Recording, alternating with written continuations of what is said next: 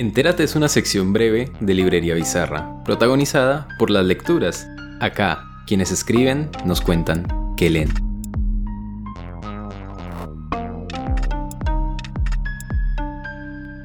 En español estoy leyendo libros sobre Medellín y sobre la violencia en Medellín, libros de historia, de sociología, testimoniales, memorias de congresos académicos, eh, tesis de doctorado sobre los sistemas punitivos hechos en Medellín eh, durante esta época reciente de la violencia, informes de Amnistía Internacional, pero igualmente novelas escritas sobre Medellín, que casi todos son escritores antioqueños. Entonces estoy leyendo, a, bueno, acabo de leer a Héctor Abad, acabo de leer a Salazar, acabo de leer a Ricardo Aricapa, las crónicas, acabo de leer a Gilmer Mesa, acabo de leer a Miguel Rivas, estoy leyendo a los jóvenes además.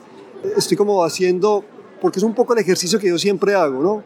No es porque quiera escribir como ellos escriben, sino es como para, como para entrar en calor y para ver, para dar cuenta qué es lo que están escribiendo mis contemporáneos.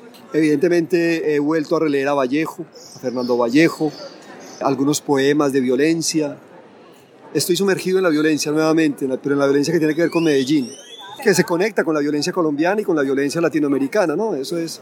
Entonces, por un lado eso, pero también estoy leyendo un poco para, los que les decía ahora, como para impregnarme de lo extravagante, estoy leyendo Los expresionistas, estoy leyendo una novela de, de Elías Canetti que se llama Auto de Fe, tengo ahí, en la espera el tambor de hojalata de Guter Grass, quiero pegar una pesquisa, pero por ese sentido, por la cuestión onírica, expresionista de este Mircea Castadescu, ya le pegué una primera ojeada y no me, no me pareció el rockstar. el rockstar que me quieren vender las editoriales. Entonces no sé, de pronto le voy a hacer otro intento a Mircea a ver qué pasa. Ya leí algunos cuentos, pero estoy como haciendo, si ven, como esas lecturas reales de Medellín, hiperreales, digámoslo así, y esas lecturas un poco extravagantes, grotescas de las literaturas, sobre todo eh, europeas, ¿sí?